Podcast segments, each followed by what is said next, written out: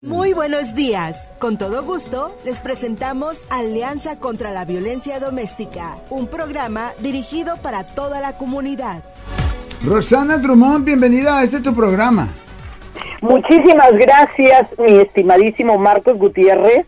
Siempre es un gusto saludarte con ese mismo entusiasmo cada jueves Asimismo, al público que nos hace el favor de escucharnos en este su programa comunitario, Alianza contra la Violencia Doméstica.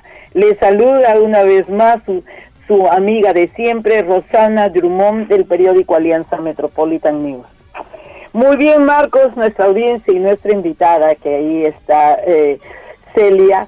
Antes de empezar con nuestra entrevista con la experta en salud mental, Celia Laguna, queremos expresar nuestras condolencias a la familia de Susana Hernández, una madre hispana de aquí de la ciudad de San José, quien fue asesinada por su expareja José Rosas la semana pasada.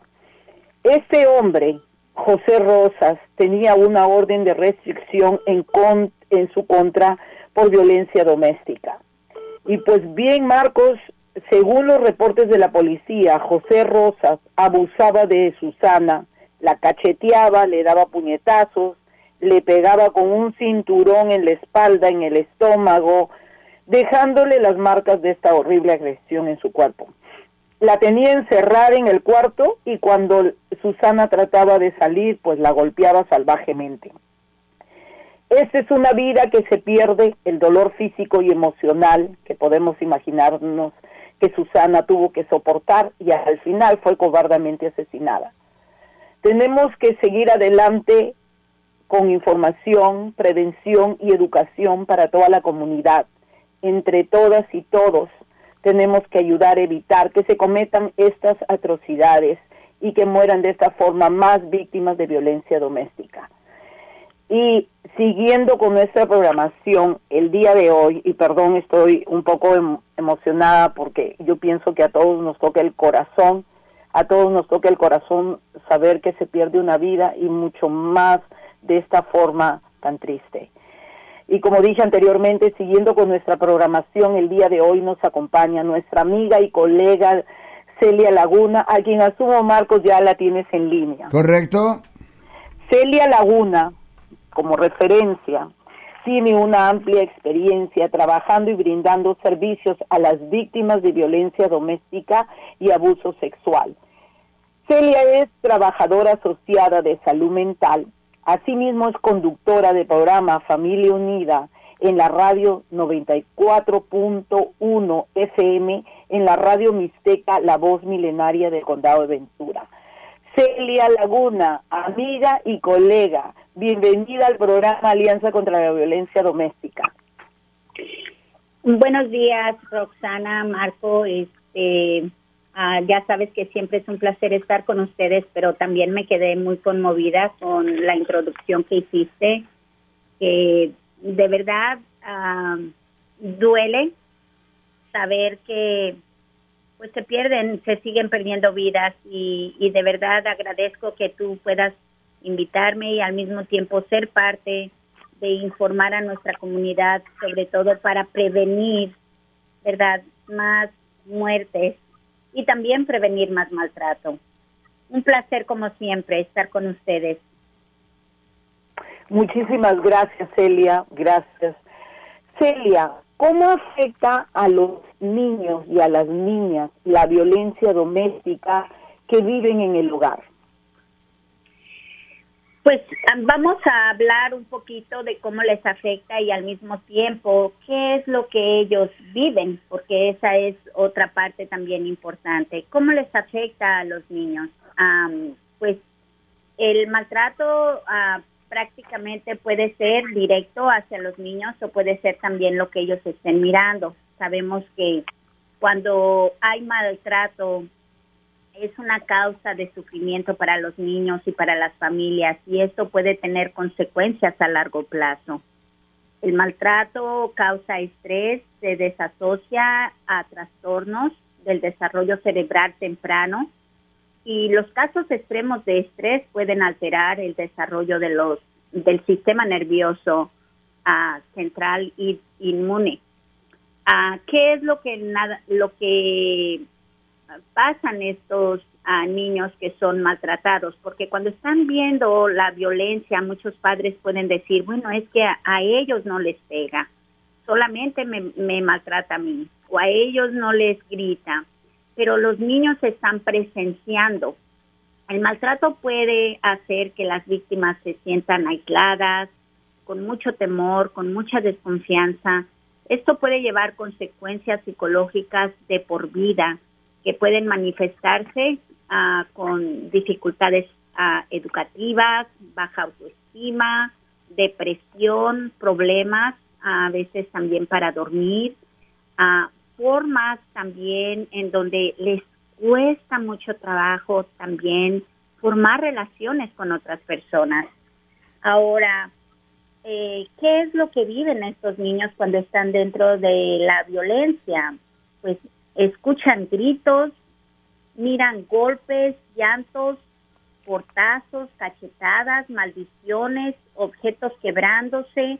Muchas de las veces las personas dicen, los niños no estaban ahí, no estaban presentes, pero los niños saben cuando está pasando el evento, saben y escuchan también que todo eso mueve muchos sentimientos. ¿Qué es lo que miran los niños después de una violencia? A veces el maltrato, los moretones, a veces la ropa desgarrada, las cosas fuera de lugar, cosas ah, quebradas. Eh, todo eso es precisamente para tomar más conciencia de que los niños están sufriendo y qué, qué es lo que realmente en ese momento sienten estos niños en sus sentimientos. Tienen mucho miedo, mucha inseguridad y mucho pánico. Muchas de las veces ah, piensan que ellos son los culpables de todo lo que está pasando. ¿Y cómo les afecta en su educación? Pues muchas de las veces hay niños que les afecta de diferente manera. Muchos no se pueden concentrar, no pueden tener buenos grados, eh, mm, les cuesta mucho trabajo poner atención. Muchos se bloquean y simplemente pueden estar sacando excelentes calificaciones, pero es porque no quieren saber nada. A la hora que está pasando el evento, o prenden la televisión, le suben o miran que ya se van a pelear o van a discutir y se van al cuarto, no quieren saber absolutamente nada. Son niños que se bloquean, a cada uno le afecta de diferente manera. Y eso es algo que es triste porque como va pasando el tiempo, ha habido muchas veces donde los niños ya van creciendo, se frustran al mirar que se repite y se repite y que a veces ya no saben qué hacer. La mayoría de los niños a veces son los que llaman a la, a la policía para pedir ayuda porque están cansados pero muchos de ellos también les llega a afectar en sus comportamientos. A veces se convierten en niños agresivos, burlones, enojones, solitarios o niños que están completamente callados y deprimidos. Es mucho el daño que llegan a tener cuando son víctimas o cuando son parte de la violencia doméstica. Muchas gracias, Celia, eh, por toda esta información que realmente sana el alma, la vida de las personas. Celia, ¿cómo existe o cómo se puede prevenir que un niño o una niña no sea expuesta o sea testigo de estos abusos que se cometen dentro de su hogar? Cuando hay muchos problemas, ah, definitivamente es a veces muy difícil, muy difícil poderlo hacer porque los niños siempre están verdad ahí. Pero una de las cosas que es algo muy importante es cómo podemos prevenirlo. Ah, pues hay muchas ah, maneras ah, para que una persona que está pasando por esta situación pues puede buscar apoyo. otra de las cosas es tratar de permanecer tranquilo, eh, crear en este caso ah, un lugar seguro en donde eh, es algo muy importante hablarles a los niños que cuando pasa un discurso o una discusión no tiene nada a ver con ellos, ellos no tienen la culpa. Y muchas de las veces pues los consejos que se les da es proteger a los niños manteniéndolos alejados del abusador o informando inmediatamente a las autoridades locales para buscar ayuda. Ah, buscar también ayuda también para el niño cuando ya ha pasado por esta situación.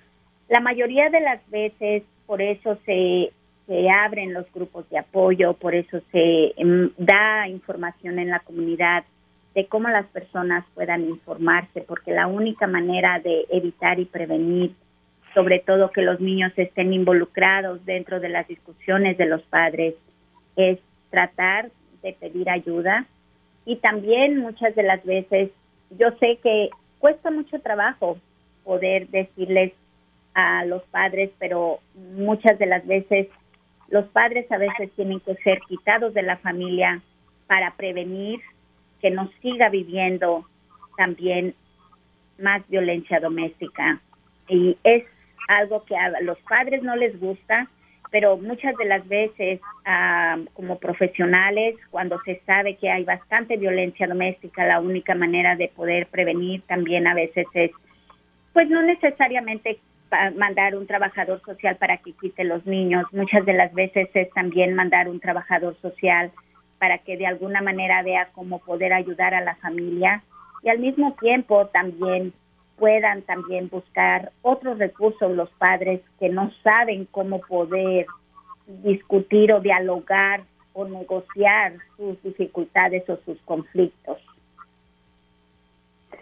Muchísimas gracias, Celia. Estamos aprendiendo, nos estamos educando todos como comunidad y gracias porque tú eres una experta en salud mental y nos ayudas muchísimo con la información que nos proporcionas en este programa Alianza contra la Violencia Doméstica.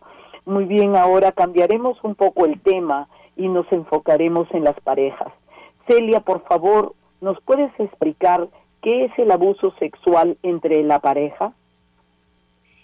Claro que sí. Ah, yo creo que ah, una de las cosas que es algo muy difícil a veces de tratar es cuando dentro de lo que viene siendo la violencia doméstica, ¿verdad? Estamos hablando del abuso sexual. ¿A qué cuenta como abuso? Una agresión sexual o abuso se refiere a cualquier contacto sexual no deseado. Ah, sucede cuando alguien forza a la persona, en este caso puede ser el hombre o la mujer, ya sea físicamente, emocionalmente o en este caso, ¿verdad? Sexualmente. Ah, cuando hay una penetración, ah, se le llama violación. ¿Y por qué dentro de la pareja? Bueno, una de las cosas es cómo nos podemos dar cuenta. Todo se vale dentro de una pareja. Todo se vale siempre y cuando vaya en el consentimiento. Desafortunadamente, a veces estamos equivocados. Pensamos que como es mi pareja, es como mi pertenencia y yo puedo hacer lo que quiera a la hora que quiera y como quiera y por donde yo quiera. Y no es así. La única persona que es dueña de ese cuerpo es la persona misma. Y por eso es una parte muy importante en la cual debe de haber un consentimiento. Cuando ya no hay ese consentimiento se hace abuso. ¿Cuáles son los signos del abuso de la pareja? Forzarte a tener sexo cuando no quieres, decirte que le debes acto sexual uh, por cambio de algo, a castigarte muchas de las veces, castigarte a no tener a veces intimidad, actuar demasiado celoso, incluso acusarte constantemente de engaño. Esto eh, es prácticamente dentro de lo que entra al abuso sexual. La otra parte es también cuando te contamina de alguna enfermedad transmitible sexualmente, que a veces ah, te enfermas, vas al doctor, te culpa a ti de que de seguro tú fuiste la persona que lo contagiaste y no quiere ir al doctor. Eh, esa es una manera también donde entra también el abuso. Y es una parte muy importante que cuando vemos la violencia sexual, ¿verdad? Entra la violación, con cuando hay ah, penetración eh, muchas de las veces eh, no quieres tener eh, sexo y a veces no nada más te abusan a la fuerza, sino también, ah, también te abusan analmente. Eso se le llama sodomía. Eso es una parte también donde entra mucho en el abuso sexual. dentro de un matrimonio, ¿verdad? También llega a haber también donde muchas de las veces son pocos los casos, pero a veces sucede que a veces hasta el esposo prostituye a, la esposa. las forzan a veces también a, tener sexo con otras personas. Ah, van en contra de su voluntad muchas de las veces a tener actos que no quieren. es, al, es muy intenso. Eh, muchas de las veces, ¿verdad? Ah, debemos de mirar que a veces siempre decimos, bueno, pues si la obliga es nada más que la obligue y tenga penetración y tenga sexo. No, muchas de las veces no llegan a tener la penetración, pero las están tocando, las están besando fuera de su consentimiento. Y muchas de las veces también ah, debemos de saber que hay muchas parejas que a veces dicen, ya no quiere tener intimidad, se enoja de todo, pero cuando hablas con la pareja, a veces dice es que ya no quiero porque ha habido violación, ha habido abuso sexual y necesitan bastante ayuda para poder superarlo ah, porque es un trauma muy grande. Muchas gracias, Celia. Muchas gracias eh, nuevamente por la excelente información que nos traes. Son temas que realmente muchas veces se han convertido en tabúes y las personas no los quieren tocar. Y nuevamente estamos aquí para aprender y educarnos. ¿Por qué se queda la víctima viviendo con su abusador? Por muchas razones. siempre sabemos que cuando estamos hablando de violencia doméstica, la mayoría de las personas a veces son criticadas y muchas de las veces pues mm, a veces nos cuesta un poco de trabajo poder entender de que la persona realmente se queda dentro de una relación y a veces decimos, pero si ella es capaz de ser independiente, ella puede salir adelante o no sé por qué le aguanta. Es muy fácil hacer críticas, pero las razones por las que las mujeres se quedan son muchas. Quizás el tiempo no nos alcanza para poder explicarlos y quizás voy a mencionar algunas una de las cosas que yo siempre les he dicho a las personas, sobre todo en los grupos de apoyo, es de que no nos critiquemos, mucho menos si somos mujeres, y no importa que sean hombres, porque hay muchas víctimas que también son hombres. Una de las cosas es de que muchas de, de nosotras hemos crecido a veces ya con la violencia desde la infancia y a veces buscamos también, ¿verdad?, el, el ser querido, el ser amado, o a veces traemos el patrón de aguantar. Sabemos que en nuestra cultura siempre se escuchaba decir, pues es tu cruz. Eh, tú tienes que aguantar, tú tienes que salvar tu matrimonio. Bueno, una de la lista de las razones por las que la mujer se queda es por baja autoestima. Entre más te maltratan, más vulnerable te hacen. No sabes a dónde ir, tienes mucho miedo. Piensas que no vas a salir adelante tú sola muchas de las veces estás ah, con mucho miedo de que te van a quitar a los niños o que los niños también te van a reclamar porque les quitaste a su papá o a su mamá. Ah, el que dirán, el qué dirán, aunque vivan aquí en Estados Unidos, muchas de las veces viven preocupados, qué va a decir el pueblo cuando sepa que te separaste. La otra familia es otra parte, es otro factor a veces se preocupan mucho qué va a decir la familia, me voy a poner a todos encima. Muchas de las veces le cuesta mucho trabajo a la víctima poder tomar este tipo de decisión. Otra de las razones es por sus hijos. Piensan de que deben de aguantar porque a los niños no los quieren dejar sin padre. La religión. A veces ellos mismos dicen es que yo me casé para toda la vida.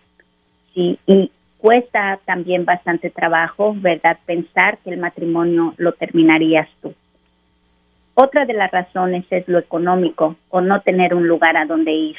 Por eso es importante saber que existen refugios, que existen ayudas en la comunidad, que también los departamentos de policía están para ayudarles, que hay centros en la corte también de las ciudades en donde también pueden apoyarlos y nadie, nadie más puede estar abogando más que la misma víctima, porque aunque uno quiera y sepa lo que se tiene que hacer, no puede hacer uno nada en contra de la voluntad de la misma víctima. Eh, esas son algunas de las razones por las cuales ah, se queda la víctima y pues una de las cosas que a mí me gustaría, ¿verdad?, es compartir que hay una línea en la cual solamente son tres dígitos que se puede pedir, está a las 24 horas. Ahora es rápido, que viene siendo, en vez de marcar tanto número, podemos marcar 137. Esto es precisamente la línea de emergencia y que puede darles ayuda gratuita en inglés o en español para las víctimas de violencia doméstica o violencia sexual. Esto es una parte muy importante que ustedes sepan que ah, también tenemos la línea de tres dígitos de suicidio. ¿Y por qué suicidio? Porque muchas personas, muchas mujeres han tenido tanto, tanto abuso que como el ejemplo que nos diste, Roxana, esta persona tenía tanto abuso y no pudo salir de esa violencia hasta perder su vida.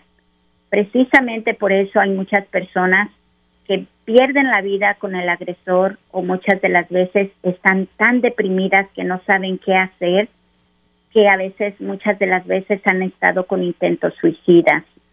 La línea de emergencia de suicidio es 988. Está 24 horas es una parte muy importante en la cual tenemos que concientizar que el amor no debe de doler. Y es muy triste llegar a tu casa y encontrarte con todo este problema.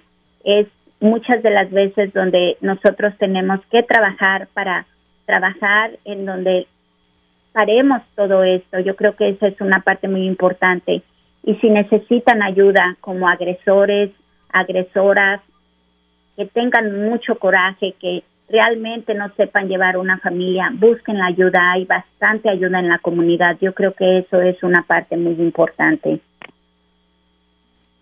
Muchísimas gracias, Celia.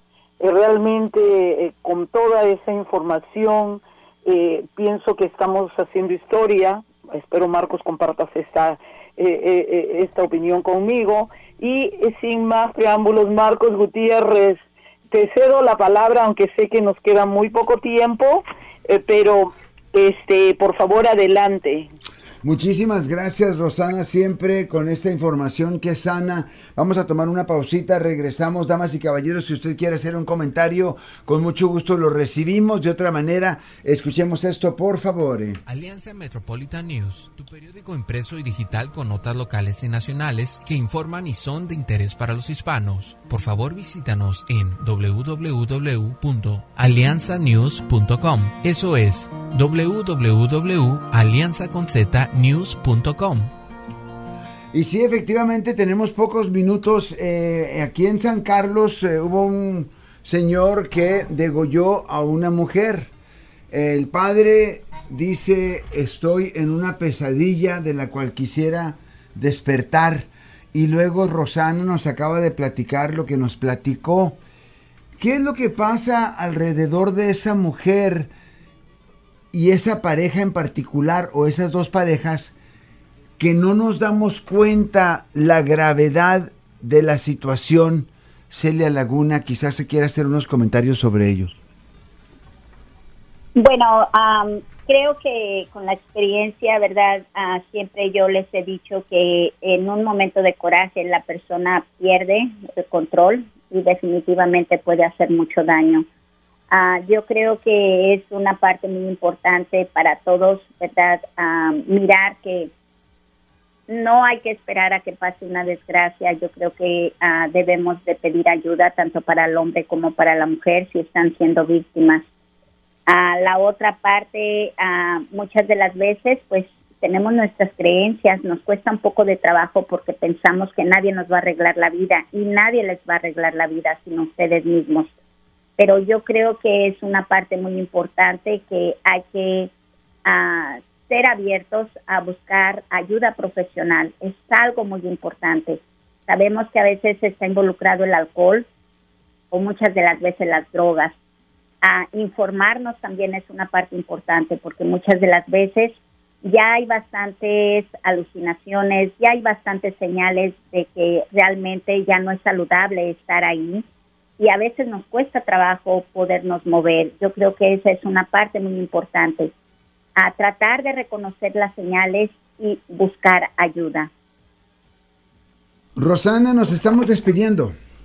Sí, muchas gracias Marcos, gracias Celia y también para em, como referencia Susana ya había terminado con esa relación, tenía una orden de restricción este hombre José y aún con todo fue, la buscó y la asesinó. Entonces, eh, y bueno, Marcos, Celia, muchas gracias y a la audiencia por este tiempo, por escucharnos. Eh, Celia, te dejo, te cedo los micrófonos. Sí, uh, bueno, más que nada, muchas gracias a ustedes y bien rapidito. Uh, muchas de las veces cuando hay uh, orden de restricción, desafortunadamente, se les dice a las víctimas, aunque te llame, aunque te invite, aunque quiera venir muy calmadito a hablar contigo, es una parte muy importante. No salgas, no no rompas esa orden de protección porque es la que te está protegiendo la vida. Es una parte muy importante. Ah, muchas gracias por todo. Sé que ya se nos terminó el tiempo y, y de verdad, ah, para hablar de estos temas, eh, tiene que ser más más amplio. Yo sé que gracias Marco por prestarnos eh, realmente la oportunidad de poder compartir esto con la comunidad y ya habrá a lo mejor un programa donde hablemos de todo esto para continuar.